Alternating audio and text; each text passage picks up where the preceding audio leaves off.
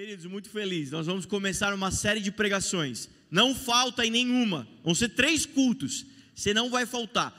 Dá uma cotovelada quem veio com você aí do seu lado. Fala, você não vai faltar. Mas fala com um olhar de lince, de profeta. Assim, não vai, você não vai faltar. Você vai estar aqui comendo da palavra. Amém? Então, amém. Deixa eu me preparar aqui.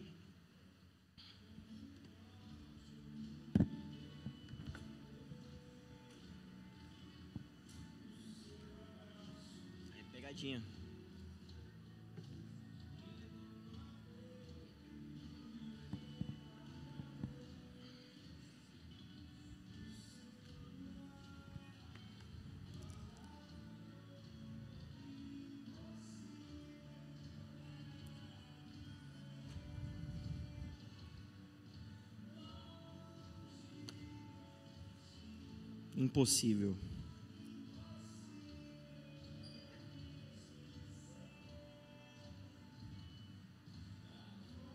A mesa ficou pequena aqui.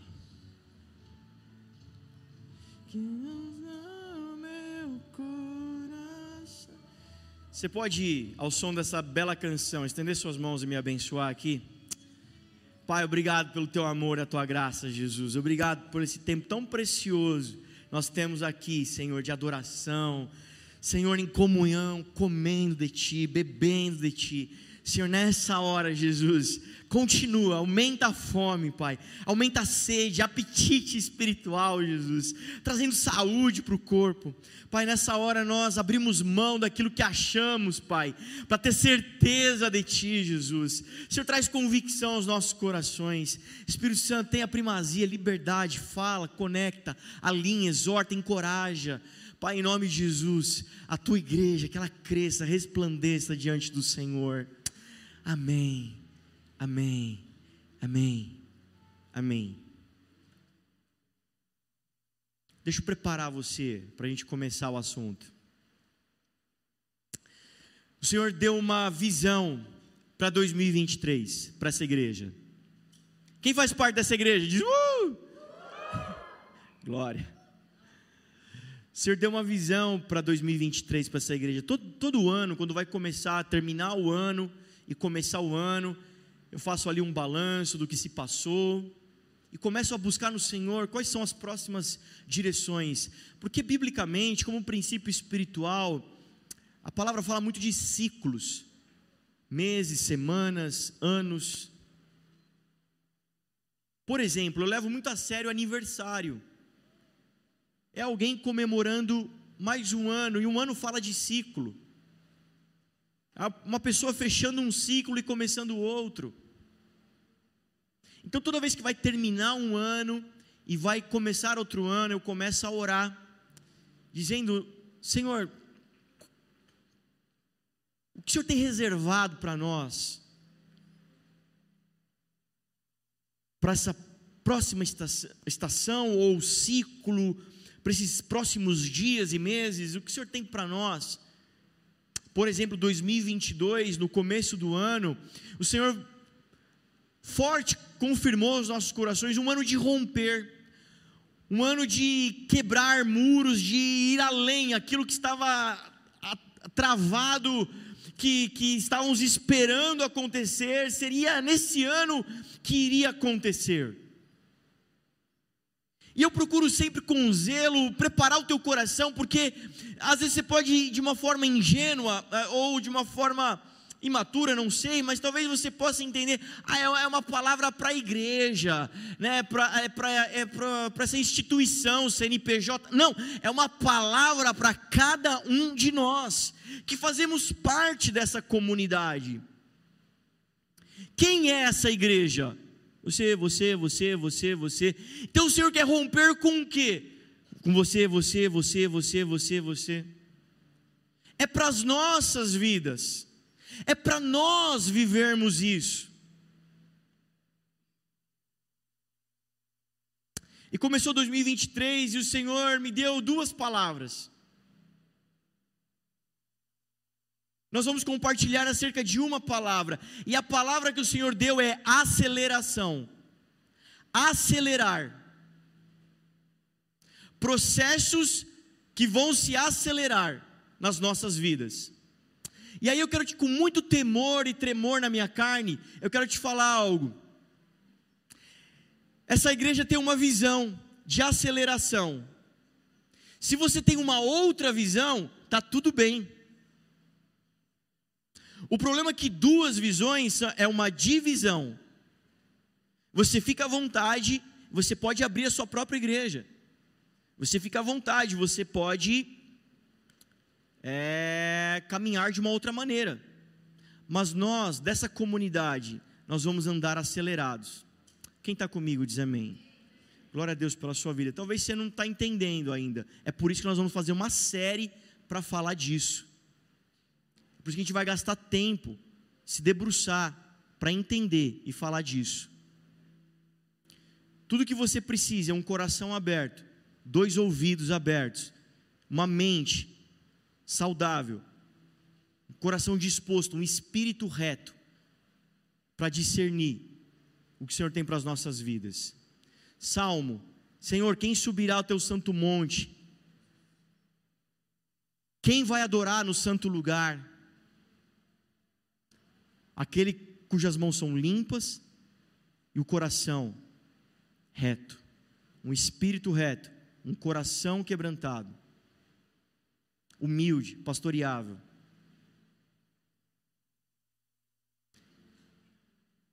Fácil? Nunca será. Vira uma pessoa do seu lado, com voz de profeta, faz o olhar de Jeremias aí.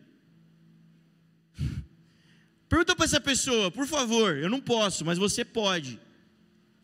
Coletivamente a gente vai mais rápido. Pergunta para essa pessoa em nome de Jesus: quer melzinho? Quer melzinho? Não tem melzinho.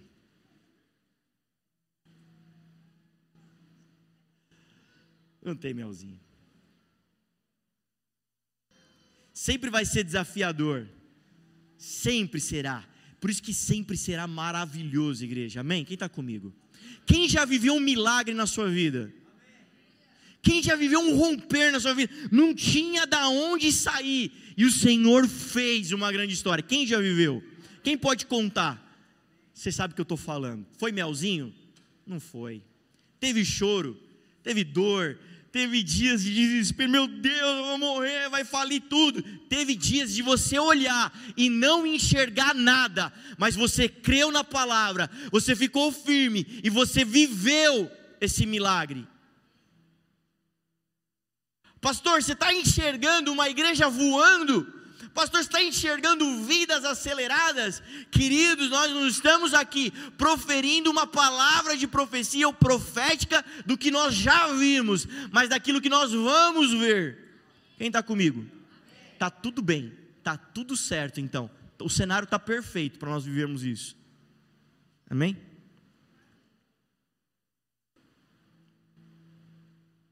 Se você é um voluntário dessa casa, diácono, músico, obreiro, se você faz parte da nossa comunidade, dessa família, a palavra de ordem no Espírito para as nossas vidas é: começa a acelerar. Pastor, como que eu vou fazer isso? Nós vamos gastar três dias aqui para falar. Quem vai vir comigo diz amém. Glória a Deus pela sua vida. Abre comigo no livro de Atos, capítulo 9. Oh, David, obrigado.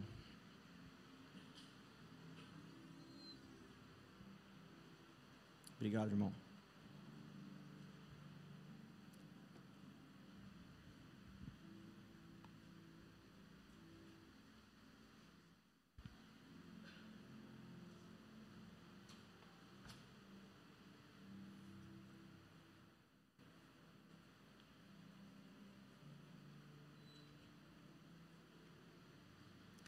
Atos capítulo 9.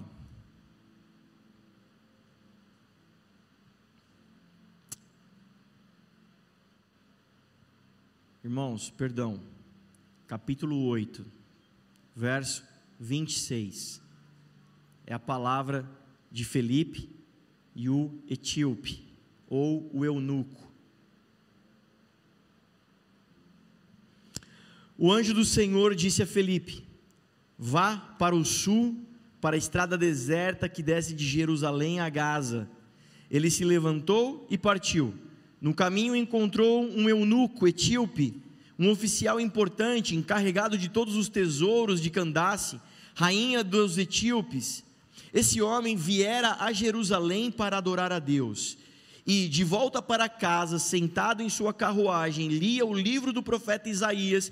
E o profeta e o Espírito disse a Filipe: Aproxime-se dessa carruagem e acompanhe-a. Então Felipe correu para a carruagem, ouviu o homem lendo profe, o profeta Isaías e lhe perguntou: O senhor entende o que está lendo? E ele respondeu: Como posso entender se alguém não me explicar? Assim convidou Felipe para subir e sentar-se ao seu lado. O eunuco estava lendo esta passagem da Escritura. Ele foi levado como ovelha para o matadouro, e como cordeiro mudo diante do tosquiador, ele não abriu a sua boca. Em sua humilhação foi privado de justiça. Quem pode falar dos seus descendentes? Pois a sua vida foi tirada da terra. O eunuco perguntou a Filipe: Diga-me, por favor, de quem o profeta está falando? É de si próprio ou de outro? Então Filipe, começando com aquela passagem das Escrituras, anunciou-lhe as boas novas de Jesus. E prosseguindo pela estrada, chegaram a um lugar onde havia água. O eunuco disse: Olhe, aqui há água. O que me impede de ser batizado? Disse Filipe: Você pode se crê de todo o coração. O eunuco respondeu: Creio que Jesus Cristo é o Filho de Deus. E assim deu ordem para parar a carruagem. Então Filipe e o eunuco desceram à água e Filipe o batizou. Quando saíram da água, o Espírito do Senhor arrebatou Filipe. É, repentinamente, o eunuco não ouviu mais e cheio de alegria seguiu seu caminho. Filipe, porém, apareceu em Azoto e ainda para e indo para Cesareia, pregava o evangelho em todas as cidades pelas quais passava. Amém?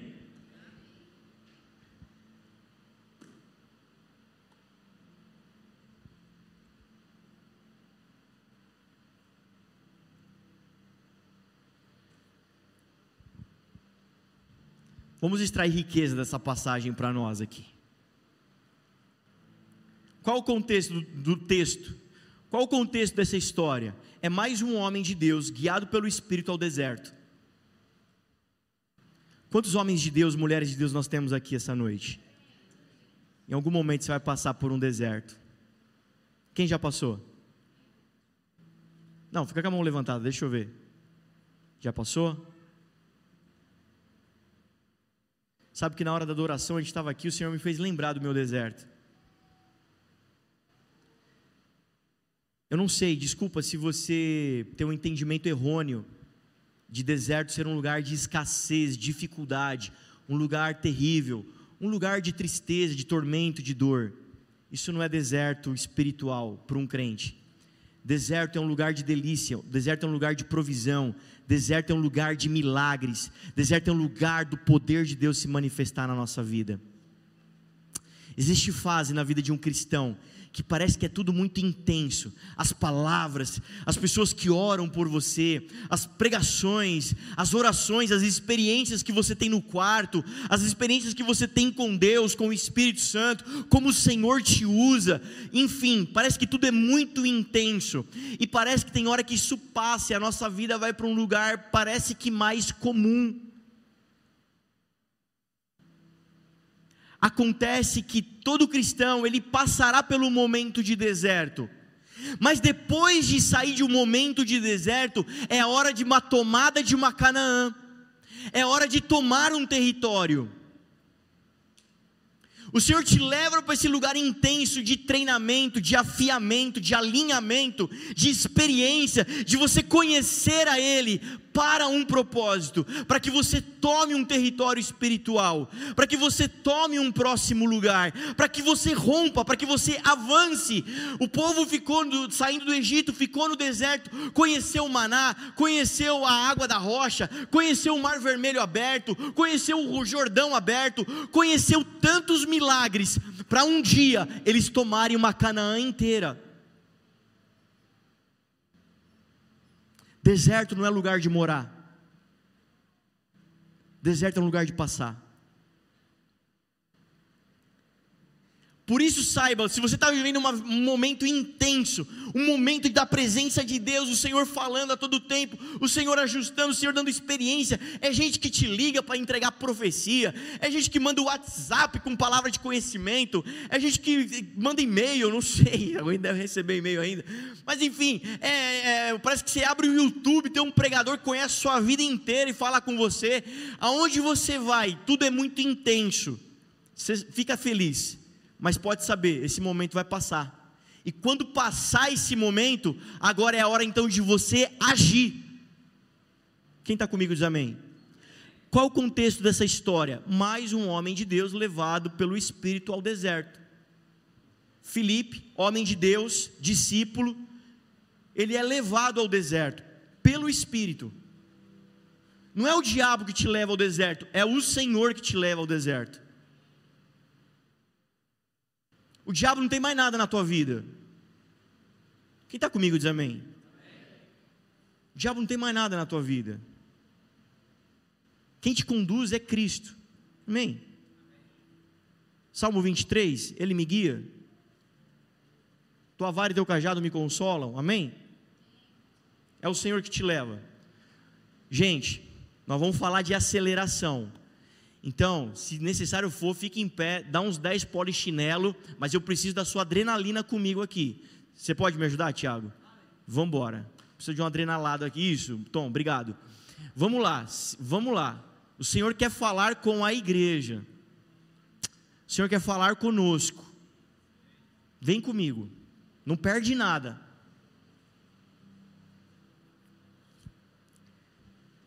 O Espírito leva Felipe ele está lá no seu lugar, está na sua cidade, está lá fazendo a sua parte, tá tudo bem, mas o Espírito leva ele ao deserto. A palavra não diz que Felipe chega no deserto, dá de cara com uma carruagem que tem um eunuco. Ele é levado ao deserto.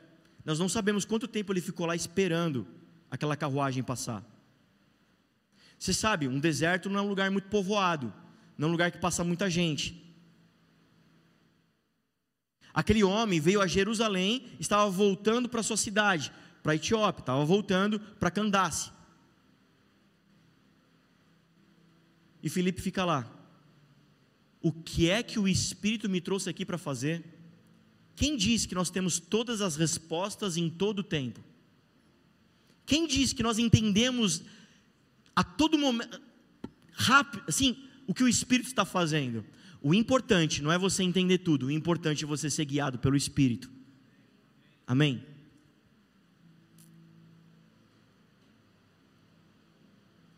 A história vai contar então desse homem de Deus evangelizando, explicando, tocando a vida daquele etíope, daquele eunuco.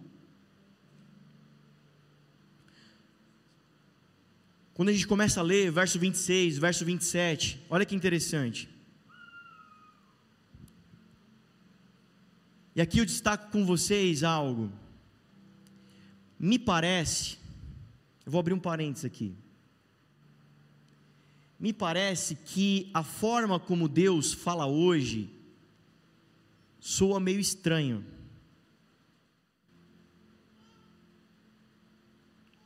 Tá tudo bem, você não precisa falar isso. Deixa que eu falo. Deixa que, como pastor da igreja, não é, não é sua função ter essa percepção, deixa, deixa comigo. Mas estou compartilhando um pouquinho o coração pastoral, num parênteses aqui. Me parece que a maneira como Deus fala hoje me, me soa estranho. Meditando nessa palavra, eu comecei a fazer essas reflexões, porque, queridos, vai lá no verso 26 aí da sua Bíblia. Quem foi que falou com Filipe? Um anjo do Senhor falou com Felipe.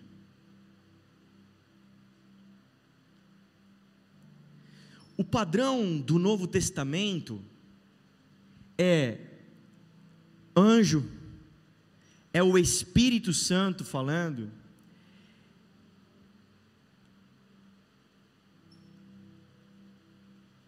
As percepções que eu tenho é que muitas vezes nós temos assim: o Senhor falou comigo, o Senhor falou comigo, Deus me falou, Deus me deu uma direção, Deus mandou eu não sei o que lá, Deus mandou eu levantar agora, agora Deus mandou eu abaixar, agora Deus mandou eu correr, Deus mandou eu entrar embaixo da cama e ficar chorando, Deus mandou agora eu ser missionário, agora Deus mandou, três meses depois, Deus mandou ser pastor, agora dois meses, duas semanas depois, agora é você do voluntário.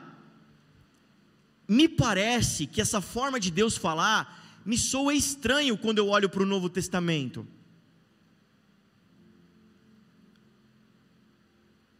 Porque mesmo esses homens empoderados, cheios de Deus, eles não ficavam ouvindo a voz de Deus, direções assim, de cinco em cinco minutos, todo mês, toda semana tem um novo rumo.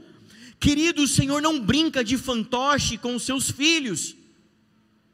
Se o Senhor te der uma palavra, essa palavra vai perdurar por muito tempo. Nessa hora, então, dentro desse parênteses, em nome de Jesus, repreende a confusão de Satanás que talvez há em você, na sua mente, repreenda, fica com a palavra do Senhor. O que é que o Senhor falou na sua vida, marcou a sua vida, talvez há anos atrás, fica nela.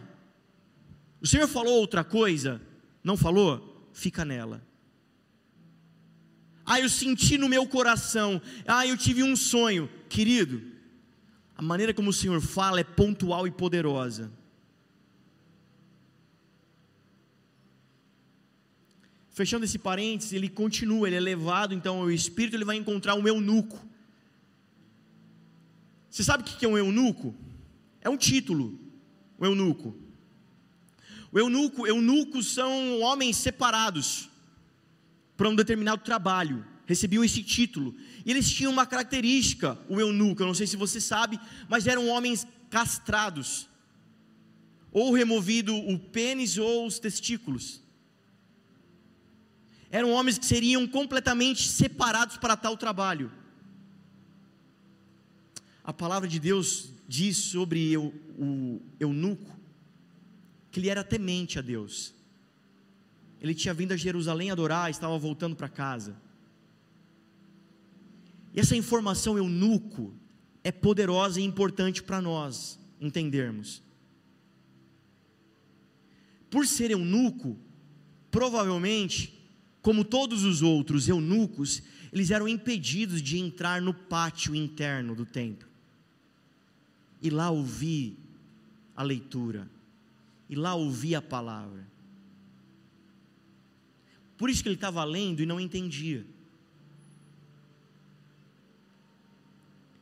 Essa parte tem uma parte importante para as nossas vidas aqui.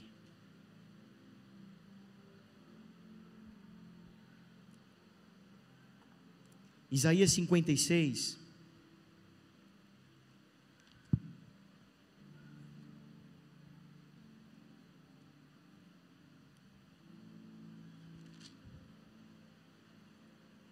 Diz assim, no verso 3: Que nenhum estrangeiro que se disponha a unir-se ao Senhor venha dizer: É certo que o Senhor me excluirá do seu povo, e que nenhum eunuco se queixe: Não posso, não passo de uma árvore seca, pois assim diz o Senhor sobre os eunucos, que guardaram os meus sábados que escolheram o que me agrada e se apegarem à minha aliança, a eles darei, dentro do meu templo e dos meus muros, um memorial e um nome melhor do que os filhos e as filhas. Existe uma promessa no livro de Isaías para os eunucos. Sabe quem são os eunucos? Os estéreos, os fracos, os impotentes, aqueles que não podem, aqueles que talvez como eu e você dizem eu não consigo, não sei, não posso, não tenho condições. A esse existe uma promessa de que o Senhor não se esqueceria e não deixaria de fora, mas traria para dentro para viver a plenitude das suas promessas sobre as nossas vidas. Falar do eunuco fala de mim e fala de você também. Que pode se alegrar com essa notícia?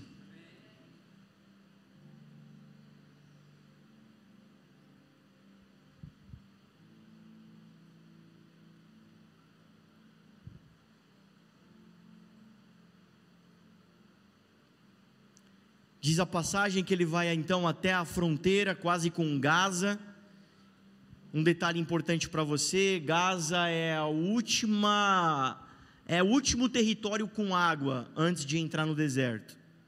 Ele vai até o limite para encontrar aquele homem. Ele vai até a fronteira, fronteira, para encontrar aquele homem. E eu queria distrair duas coisas com vocês sobre fronteira. Uma, Existem pessoas indo em direção à sequidão.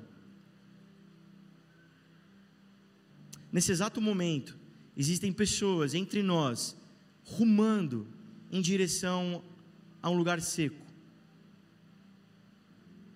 Quem vai impedi-los?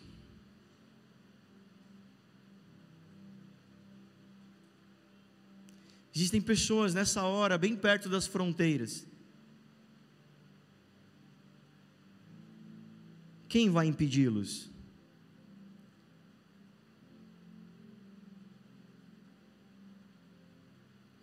O Felipe, o Felipe, né?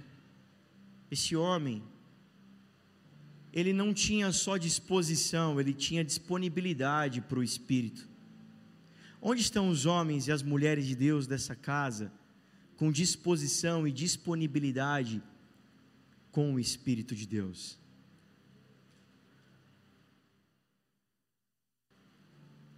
Essa parte me chama a atenção. Será que Deus pode mudar sua agenda? Será que o Espírito pode mudar sua agenda?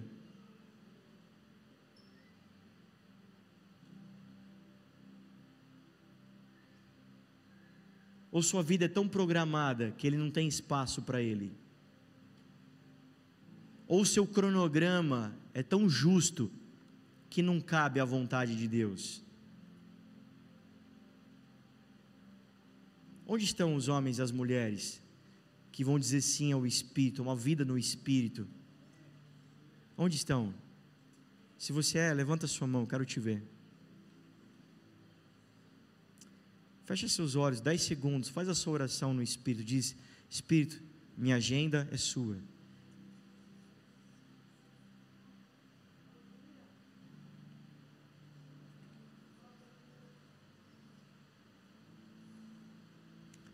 Segunda questão sobre fronteira que eu quero te falar é: não queira viver lá. Não é um lugar para você viver. Amém? Um pastor, ele foi levado, enviado para os Estados Unidos, um pastor que eu gosto muito, e ele foi foi plantar uma igreja lá nos Estados Unidos, é uma bênção, eu sempre gosto de acompanhar. E um dia ele estava falando sobre algo que eu pego agora, pinço para trazer aqui como exemplo para as nossas vidas. Me chamou a atenção. Sabe, ele, ele diz que um dia ele teve que descer para o México para fazer uma atividade, para ir lá, enfim, para um trabalho, para uma agenda. Então ele, ele desceu para o México e foi de carro, porque ele estava ali lá para baixo, já ali perto, foi uma viagem de carro desceu, cruzou a fronteira, Estados Unidos, México, foi para o México, né? Passou a, fronte a fronteira, tá difícil. Vamos tomar uma água, molhar as palavras. Passou ali os limites, Estados Unidos e México, né? Falou que já começa a entrar num outro país, um outro ambiente, outra infraestrutura, outro lugar, né? Não tão mais bonito, não tão mais próspero, não tão mais belo, e enfim. Uh, fez o que tinha que fazer, ficou uns dias lá e vamos embora, voltar para casa. Então ele disse que estava ali esperando a fila do carro para passar pela fronteira, né, a papelada e tal, e ele disse que naquele lugar feio, ah, meio que do lado tinha um córrego ali, um esgoto, algo feio, crianças no meio daquelas filas de carro para vender alguma coisa, para fazer, enfim, arrecadar um dinheiro, e aquele lugar, ele falou, cara, que lugar, né, que lugar de pobreza, né, e aí chegou a vez dele, ele passou a, a, ali a fronteira, ele começou a entrar de volta nos Estados Unidos, e aí você sabe, né, os limites, eles são meio lugares meio desérticos, assim, meio que não muito populosos. Mas à medida que ele começou a entrar para dentro daquela terra, daqui a pouco os outdoors começaram a mudar, as propagandas começaram a mudar, os postos de gasolina para você parar e fazer uma refeição começou a ser outro, a estrada, a pavimentação já era outra, e à medida que ele foi chegando de novo num centro urbano, já era outro lugar, completamente diferente o cenário os recursos. Tem gente que fica na vida espiritual assim, qual que é o limite? Qual que é a fronteira para eu não perder a salvação, para eu não me desviar? É, qual que é? O que, que não pode fazer que aí eu me perco? Qual que é o limite que eu consigo mais longe de Deus?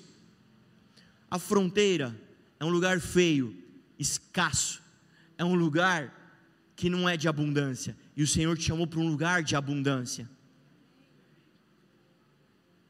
O problema de viver na fronteira é, não é um lugar de abundância. Ele passou dois metros para dentro, um metro, um passo para dentro, já é Estados Unidos. Mas ainda não é a plenitude dos Estados Unidos. Tem gente que está em Deus ainda, não se desviou, mas não está vivendo a plenitude de Deus. Filipe vai até a fronteira para encontrar aquele homem.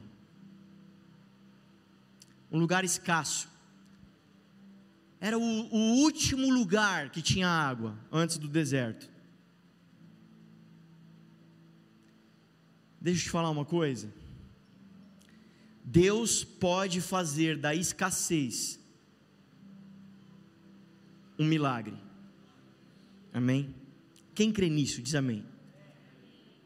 Deus pode fazer da escassez um milagre, mas esse não é o padrão de Deus. O padrão de Deus é abundante. Amém. Você pode se alegrar com essa palavra?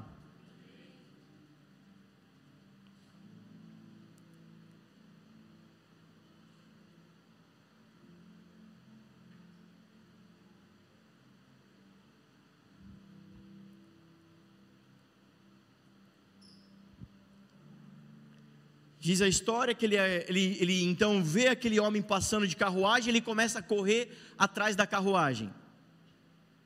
Alcança a carruagem, começa a falar com o etíope, começa a trocar uma ideia. Posso pregar para você? Posso trocar uma ideia? Então deixa eu te falar. Agora a gente vai começar a engrenar aqui. Vamos lá. A aceleração que Deus tem para a nossa vida.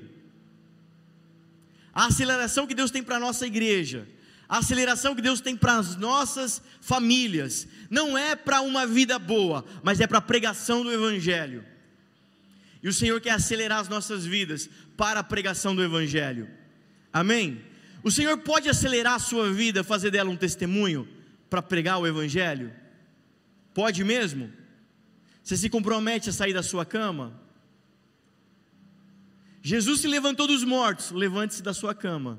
É frase de para-choque de caminhão. O Senhor pode fazer essa obra em você? Amém. Fez na vida de Filipe. Ele vai pregar o evangelho para aquele homem. Vou correr aqui. Vamos. Lá para o verso 36, tem o batismo. Ele prega o evangelho, o eunuco entende. Pastor Regis, vem me ajudar, porque hoje é muita movimentação no salão, estou perdendo a concentração. Um senta, outro levanta, um senta, outro levanta.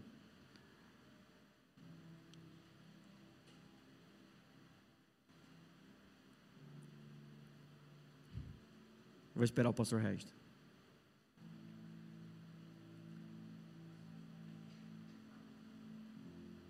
Estou falando de aceleração, essa musiquinha morta aí.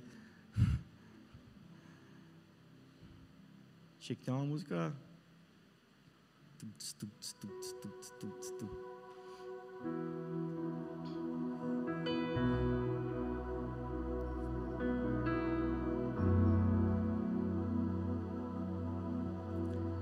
Você não se perdeu não, né? Você está comigo ainda? Que bom. Também não. Chega ao episódio, a cena do batismo. Vai ser batizado. O eunuco entendeu o evangelho, diz eu quero ser batizado, eles descem as águas, ele para a carruagem, tem aqui um pouco de água, a palavra não é clara, se era uma, uma, uma, lagoa, se era uma porção de água, se era uma poça, a palavra não é clara, isso não é o importante, o importante é que naquele lugar de escassez tinha água. O importante é que você quer que você entenda que ter água ali era raro. O que eu quero que você entenda? Que hoje a gente não está falando tanto do eunuco, a gente está falando mais de Felipe. O que, que a gente aprende com Felipe nessa cena, nesse episódio? A fidelidade no pouco. Guarda isso. A fidelidade de um homem de Deus na escassez, quando tem pouquinho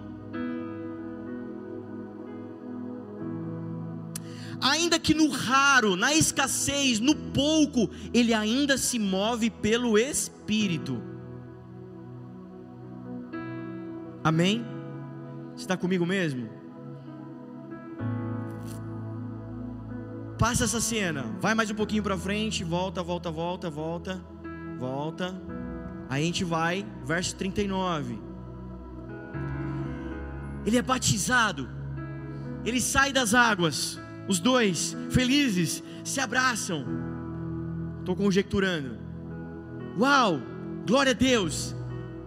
Que bom. Diz a palavra que Felipe é arrebatado. Aqui a gente vê esse X-Men com dois superpoderes, né? A super velocidade para correr atrás dos cavalos e teletransporte, ele se transporta para outro lugar. Felipe ele sai dali e aparece em outro lugar. Essa palavra, essa tradução é a mesma usada lá no episódio de Elias. Elias estava num lugar e puf, foi tirado, apareceu em outro. Sabe o que eu quero trazer para você? Que esse arrebatamento aponta para a gente para um romper. Pum, rompeu Felipe está bem, está tranquilo na sua cidade, ele está bem em casa, ele é um homem de Deus, ele está bem na sua igreja, ele está bem lá no seu grupo que ele trabalha na igreja, ele está servindo. De repente, o Espírito fala para ele: sai daí, ó, tira o foco daqui, vai para um lugar diferente, escasso, vai para um lugar de escassez, vai para um lugar que você não está entendendo. Pai, que, que, tá, que movimento é esse que você está fazendo? Calma, você não está entendendo, você já vai entender. De repente, de repente, diga comigo, de repente, apareceu um eunuco, uma carruagem. Felipe ele não vai para o deserto, chega lá e começa a contar pedrinha, e começa a fazer jogo da velha na areia. Ele está atento ao que o Espírito está fazendo. Só uma igreja atenta, sensível, acordada, desperta aos movimentos do Espírito vai gerar vida, vai pregar o Evangelho, vai promover a evangelização daquele que é perdido, daquele que precisa, daqueles eunucos, daqueles impotentes, inférteis, estéril, que estão por aí mundo afora, dizendo: Eu não posso entrar, isso não é para mim, isso não acontece comigo, eu não sou tão bom assim, minha vida não me ajudou. Eu tive um pai que me castrou, eu tive uma mãe que me castrou, eu tive um casamento, um relacionamento tóxico que me castrou das minhas habilidades, da minha coragem, do meu ímpeto, e agora eu me sinto impotente. Há uma promessa para todo eunuco, há uma promessa para aqueles que se sentem do lado de fora. Diz a promessa que até esses vai ter um nome maior que os filhos e as filhas. Quem vai dizer isso para eles? Olha para o seu lado. Um missionário desse aí. Uma missionária dessa daí.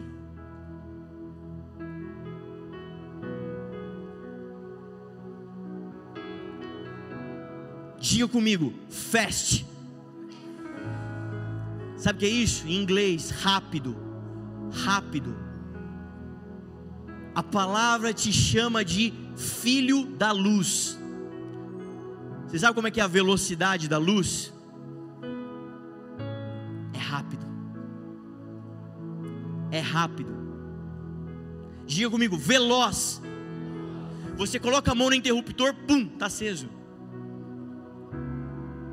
Lá em casa, no meu chuveiro, você tem que virar, virar, virar, virar, virar, virar, virar, virar um negócio. Aí daqui a pouco você começa a ouvir assim. Aí sai água.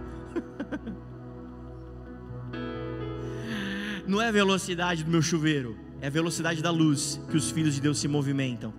Rápidos. O Senhor falou, é rápido. O Senhor mandou, é rápido. O Senhor está fazendo, é rápido.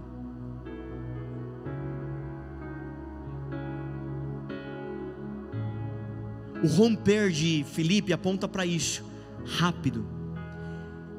Ele rompe. Ele é um cara legal. Ele vai para um lugar onde ele é fiel no pouco. Sabe o que acontece depois disso? Ele rompe. Ele vai parar em Azoto, outra cidade. Eu tive curiosidade de ir no mapa e olhar a diferença, a distância entre Gaza e Azoto. Dá aproximadamente 120 quilômetros.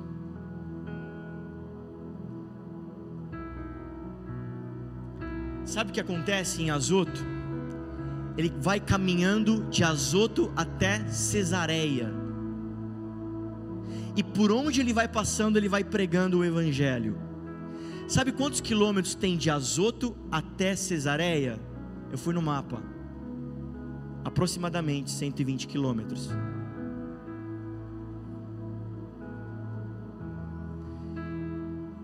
Ele estava em Jerusalém. Ele é levado para Gaza. Se você chutar no mapa aproximadamente quantos quilômetros tem de Jerusalém para Gaza, você não vai acreditar. 120 quilômetros. Sabe o que isso quer dizer? Eu também não, não é importante. Mas a gente pode então mensurar que é uma distância boa. Diga comigo, grande. O que o Senhor tem na sua vida é grande. Sexta-feira nós estávamos em vigília, estávamos em oração, souk, orando uns pelos outros. Eu tive a oportunidade de orar com pessoas Uau, quantas palavras grandes o Senhor tem sobre as nossas vidas. Quanta história grande o Senhor tem nas nossas vidas. Quantos romperes grandes o Senhor tem para fazer nas nossas vidas. E por que é que nós vamos nos acostumar a viver na fronteira, no lugar de escassez? O Senhor quer acelerar o seu passo, para que você saia desse lugar e entre na plenitude que Ele tem para a sua vida para que você tenha uma boa vida, não para que mais etíopes, mais eunucos encontrem a palavra da promessa, a palavra do Evangelho. Esses são os filhos de Deus, esses são os homens e as mulheres de Deus. Sabe o que é Cesareia? Cesareia é uma cidade grande. Cesareia era um grande centro, é uma abundância ministerial. Diz os historiadores que Filipe evangelizou e cuidou da igreja em toda essa região. Você pode dizer uau comigo?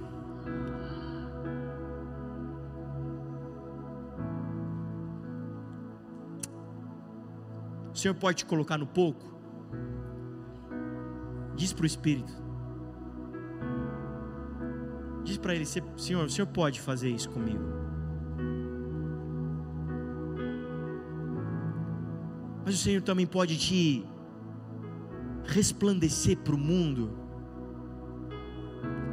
O Senhor pode fazer da sua escassez uma história abundante para testificar e testemunhar a grandeza e o poder dele para quem precisa. Fala de renúncia essa história. Pessoas que abrem mão e diz sim para Deus. Eu não vou te deixar na roubada.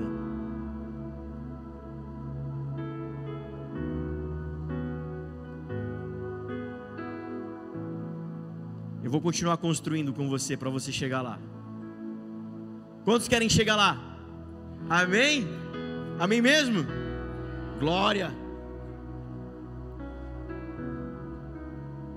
De a gente entrar em alguns detalhes, eu preciso construir algo com vocês.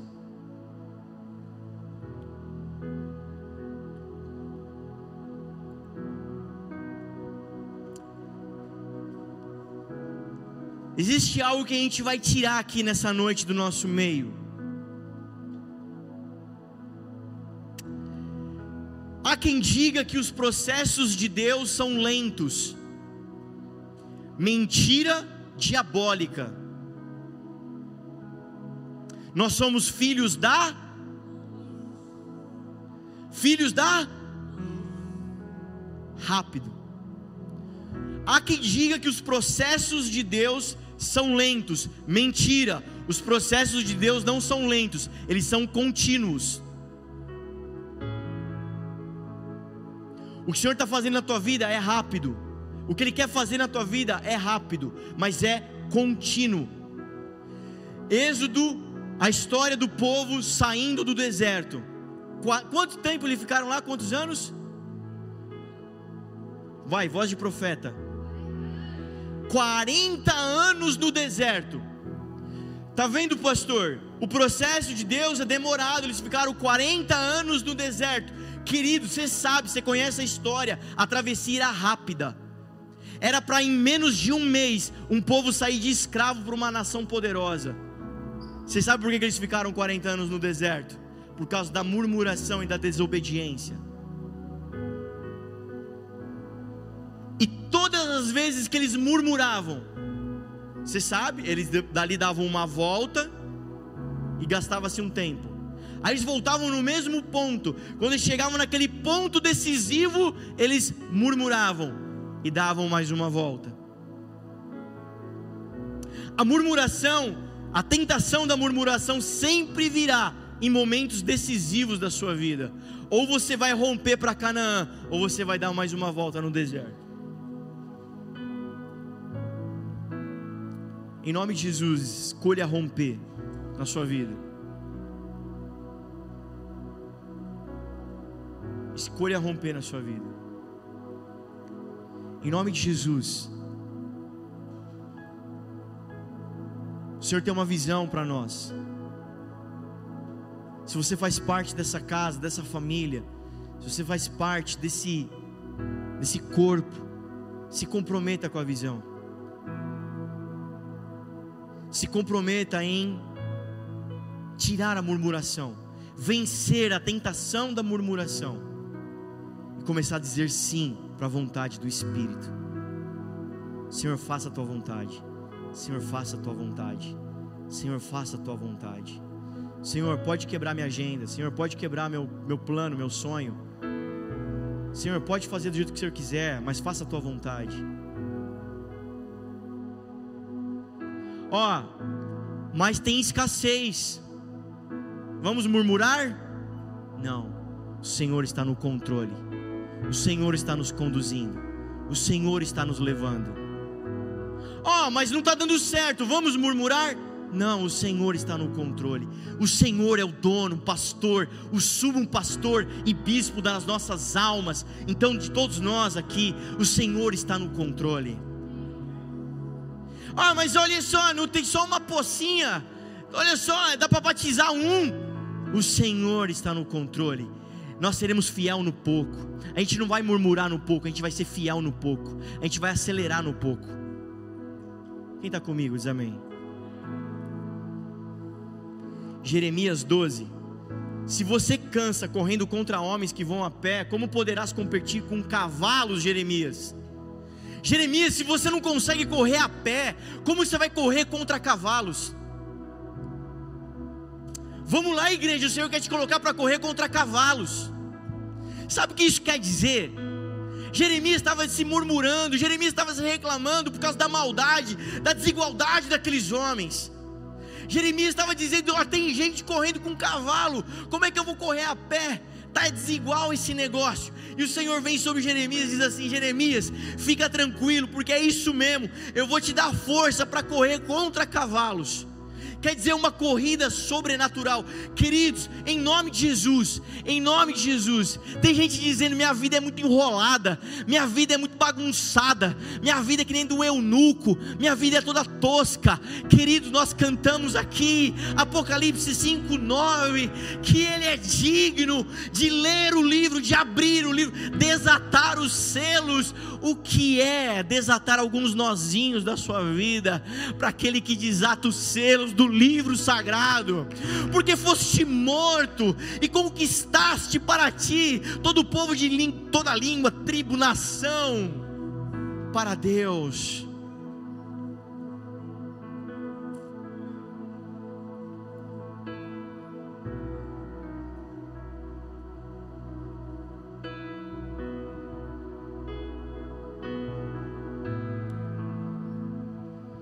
Diga comigo, velocidade nós vamos acelerar. Eu quis ser intencional colocando e desenhando para você na tela.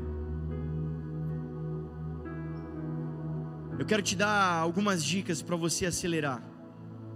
Primeira delas, tira o peso.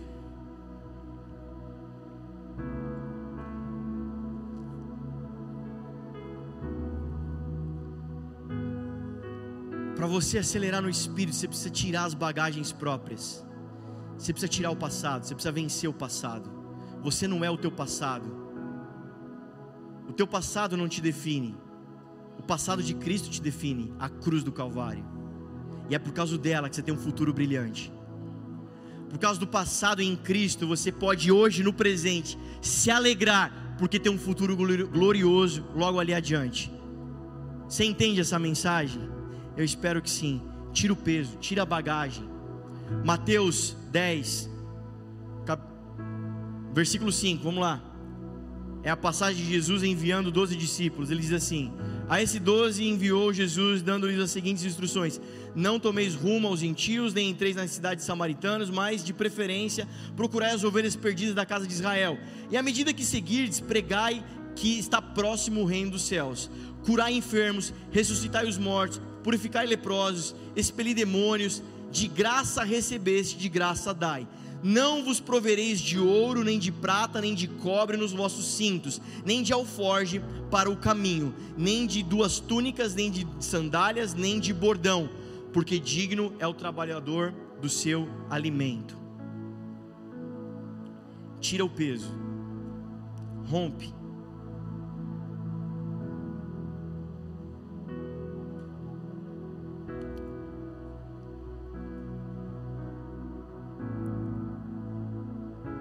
Se você deseja acelerar no espírito,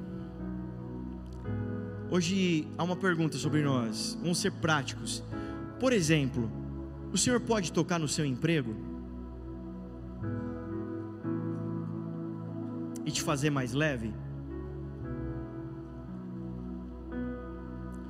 João 12, 39. Por isso não podiam crer, porque Isaías disse ainda: cegou-lhes os olhos e endureceu-lhes o coração, para que não vejam com os olhos e não entendam com o coração, e se convertam e sejam por mim curados. Essa palavra de Isaías fala de um coração duro, um coração pesado. Quer viver no espírito? Tira o coração pesado. Deixa o Senhor tocar no seu coração e fazer dele leve.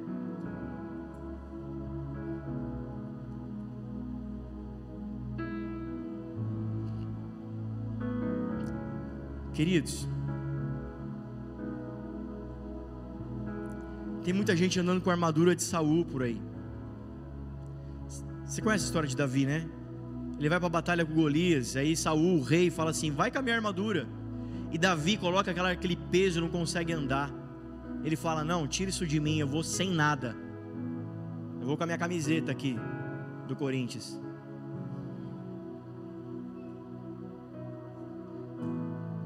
Sabe o que é a armadura de Saul? É você lutar a batalha em nome da pessoa errada. Porque quando o rei chegava com a armadura dele no campo de batalha, todo mundo sabia que ele era o rei. Davi não estava indo para o campo de batalha em nome do rei. Davi estava indo para o campo de batalha em nome do Senhor dos Exércitos. Tem muita gente lutando a batalha em nome da família. Tem muita gente lutando a batalha em nome do marido. Tem gente, muita gente lutando a batalha em nome da pessoa errada. Você vai andar pesado. Luta a batalha em nome do Senhor dos Exércitos. Luta a batalha que é a batalha de Cristo. Luta a batalha que é a do reino de Deus. Ande leve em nome de Jesus.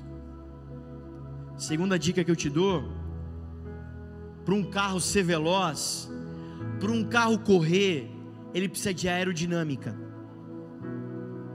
Sabe o que é aerodinâmica? É forma, é o formato. Será que o Senhor pode tocar na, no seu, na sua forma?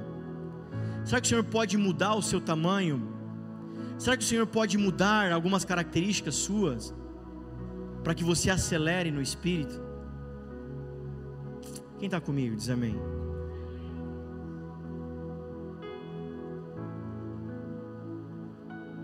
Feche seus olhos, 10 segundos. Faz essa oração no espírito. O Senhor pode te tocar, será? O Senhor pode mudar o seu jeito de falar? O Senhor pode mudar o seu caráter? Ele pode mudar o seu formato?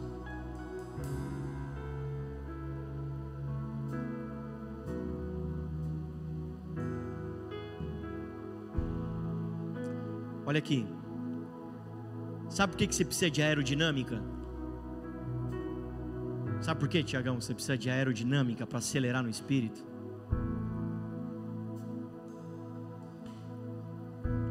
Porque a aerodinâmica de um carro tira, diminui, quase anula a resistência do ar.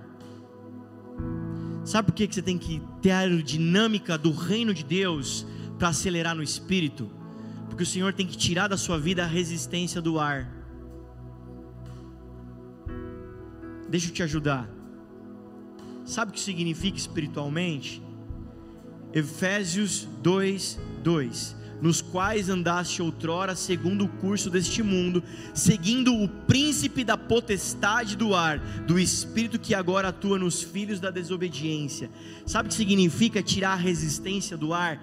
É você tirar a resistência do maligno sobre a sua vida. Por isso que o Senhor quer mexer na sua aerodinâmica. Você lembra de Daniel precisando receber uma palavra do Senhor e o, o, anjo com a palavra, com a resposta sendo resistido por uma potestade? É isso que o Senhor quer fazer com as nossas vidas. Ele quer te dar capacidade de resistir e enfrentar as obras do maligno.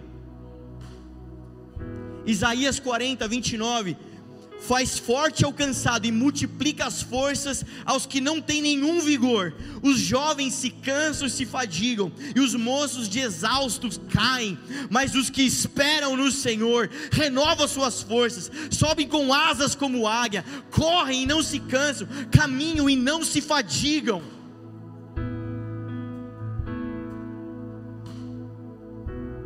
O Senhor pode mexer em você para que você resista às obras do maligno.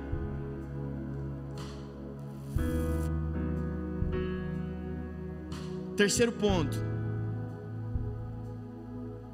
Ixi, vai demorar ainda, viu?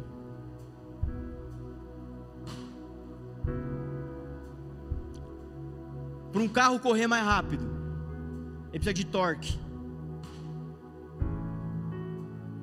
Sabe o que é torque? O motor do seu carro tem torque. Torque é a força motriz de arranque Quanto maior o torque, mais velocidade vai alcançar.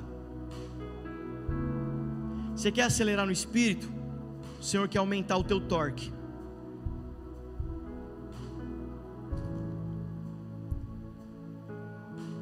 Sabe o que isso é para a nossa vida?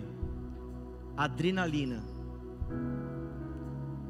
Pensa num atleta, lá na Olimpíada, vai correr a corrida, aqueles caras fortes, estão prestes a dar largada e sair correndo. Aqueles músculos, dos músculos vem o combustível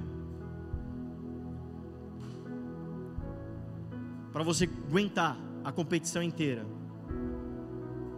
Eu e você, a gente tem um batimento cardíaco lá X, uma respiração X. Sabe o que um atleta faz antes da prova? Ele se aquece ele começa a se aquecer, porque ele começa a subir o batimento cardíaco, ele começa a colocar a respiração dele no ponto certo, ele começa a descarregar adrenalina no seu corpo. Por quê? Porque ele precisa de torque, ele precisa de arranque, ele precisa vencer a inércia. Se ele entrar frio no jogo, jogador de futebol, ele não vai dar conta. Até ele se aquecer, até ele entrar já tomou 10 gols. Ele precisa entrar quente no jogo, ele precisa sair da zona de conforto. O Senhor quer te acelerar, mas ele pode te tirar da zona de conforto e fazer o teu corpo adrenalar? Em nome de Jesus? Pode mesmo? Pode, Andressa? Pode mesmo? Feche os seus olhos, diz para o Espírito então que ele pode. Feche seus olhos, diz para o Espírito que ele pode tirar a sua zona de conforto. Vamos lá, igreja viva. O Senhor pode tirar a nossa zona de conforto. Será que você pode sair da sua zona de conforto, dessa cadeira bem acolchoada, dessa cadeira bonita, azul, e de repente um dia vir aqui na frente, no chão duro, se prostrar de joelho, se jogar diante do Senhor, fazer algo diferente na tua vida? Será que o Senhor pode colocar torque em você? Será que o Senhor pode colocar energia motriz em você?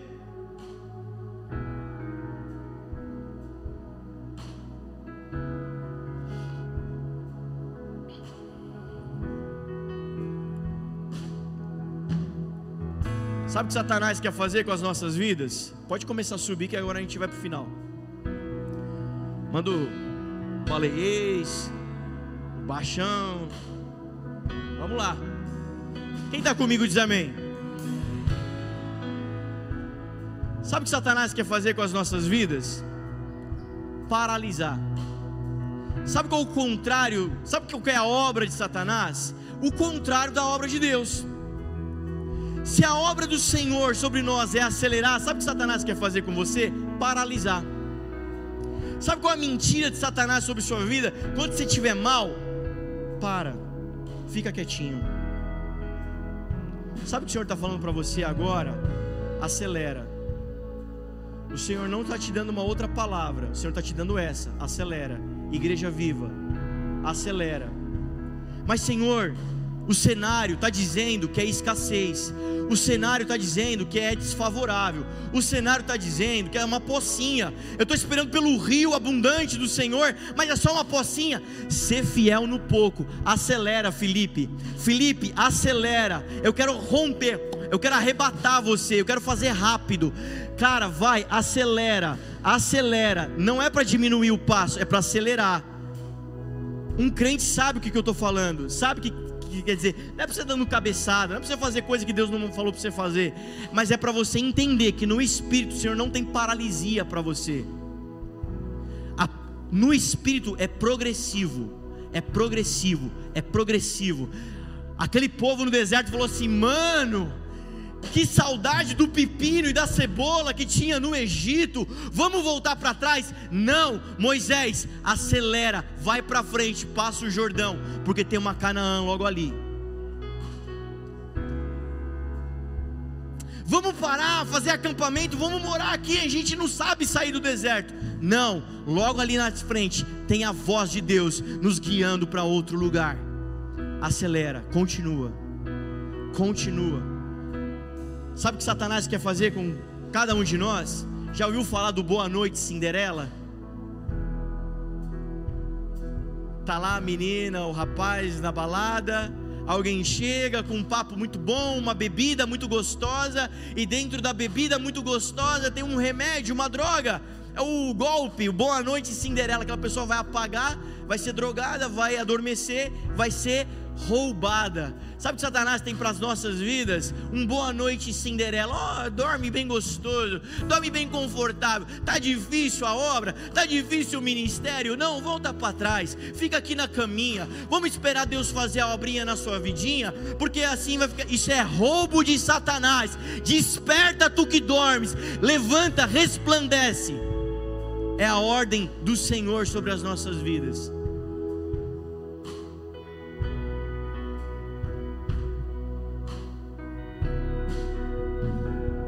Sabe como é que Satanás te dá um boa noite Cinderela? Por exemplo, com uma boa oferta de emprego, de trabalho. Trabalha mais. Trabalha mais um pouquinho. Por que você não trabalha mais um pouco? Êxodo capítulo 5, verso 9. Palavras de Faraó sobre o povo hebreu. Agrave-se o serviço sobre esses homens, para que nele se apliquem e não deem ouvidos a palavras de Deus. Aumenta o trabalho desse povo para que eles fiquem distraídos e não me ouçam. É assim que você toma uma boa noite Cinderela. Você acredita que você pode ir mais longe com menos? Você acredita que Deus pode prover na tua vida com menos? Quem acredita diz amém.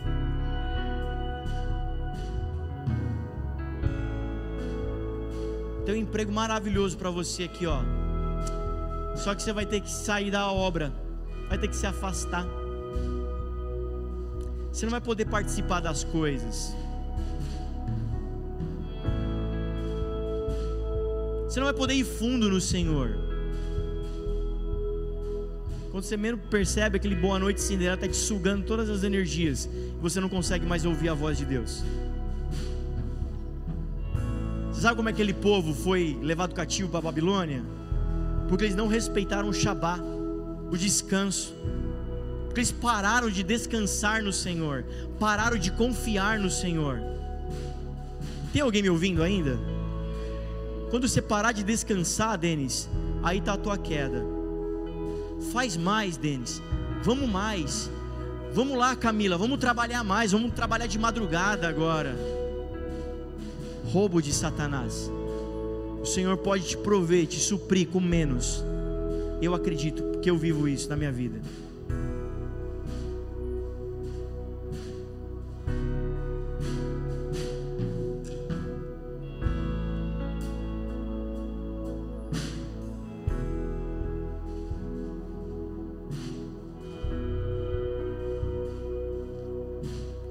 Sabe o que é o Boa Noite Cinderela? é apostasia, é divórcio com Deus. Querido, se você estava voando a 70 por hora, o Senhor tem para você mais, a 80, 90, 100. Se você estava a 20, o Senhor tem mais, 30, 40, 50. Se você estava a 200, tem mais. O Senhor nunca tem menos para nós, o Senhor tem mais. O Senhor tem mais. Nessa temporada, o Senhor tem mais. É hora de romper. É a hora agora de apertar o cinto. Agora é hora de apertar o passo. Agora não é hora de esmorecer e de parar. Agora é hora de dizer, ser mais intenso, de dizer: Deus, aumenta o torque. Deus, tira a resistência, tira o peso. Nós queremos voar como asas, como águia. Sabe por quê? Porque o engano de Satanás vai ser sempre dizer para você: fica na escassez, o Senhor tem abundância para a sua vida. O Senhor tem abundância para a sua vida. O Senhor tem abundância para a sua vida.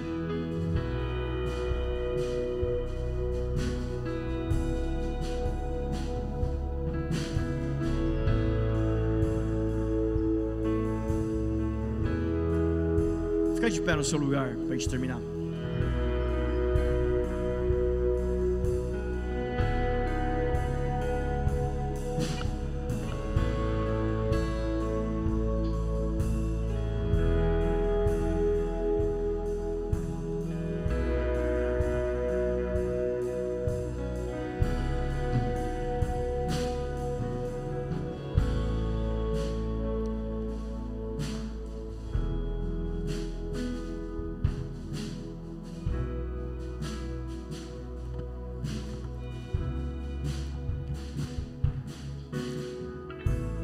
Vai acelerar? Diz amém.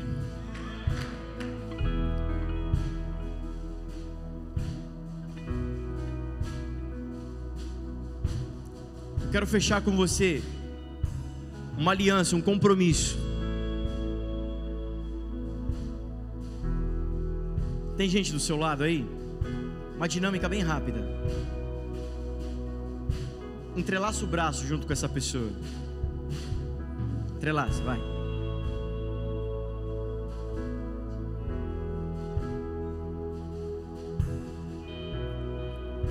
Tiago, te peguei hoje para Jesus.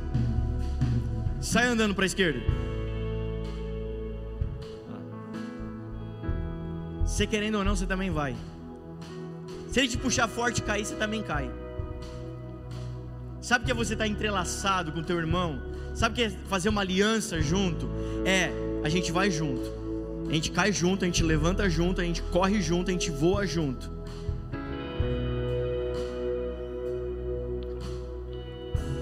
A gente vai junto fazer algo prático. Como que a gente vai viver essa palavra? Existem coisas, pontos que eu coloquei para você para a gente estabelecer. Mas existe algo importantíssimo, primazia, primordial para nós vivermos essa palavra. Para nós como igreja uh, rompermos, acelerarmos, voarmos.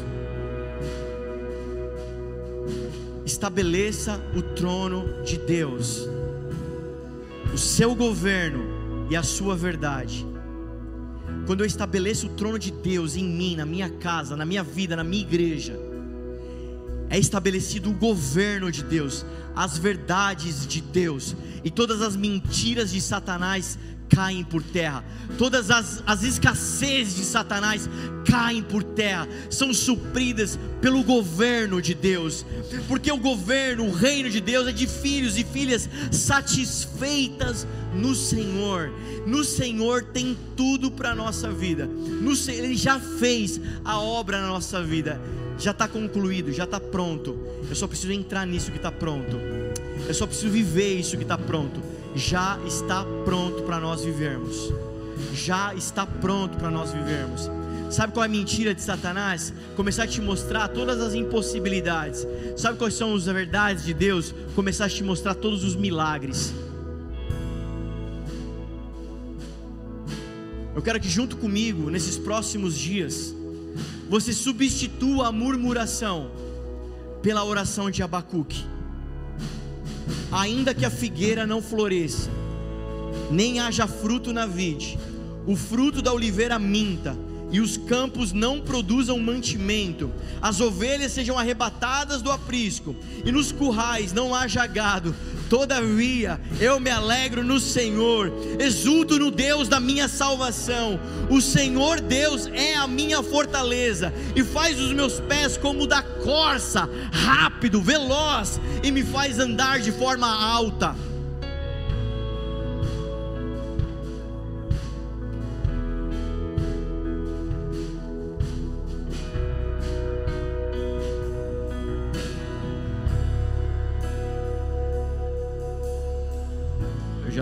Ápice da pregação.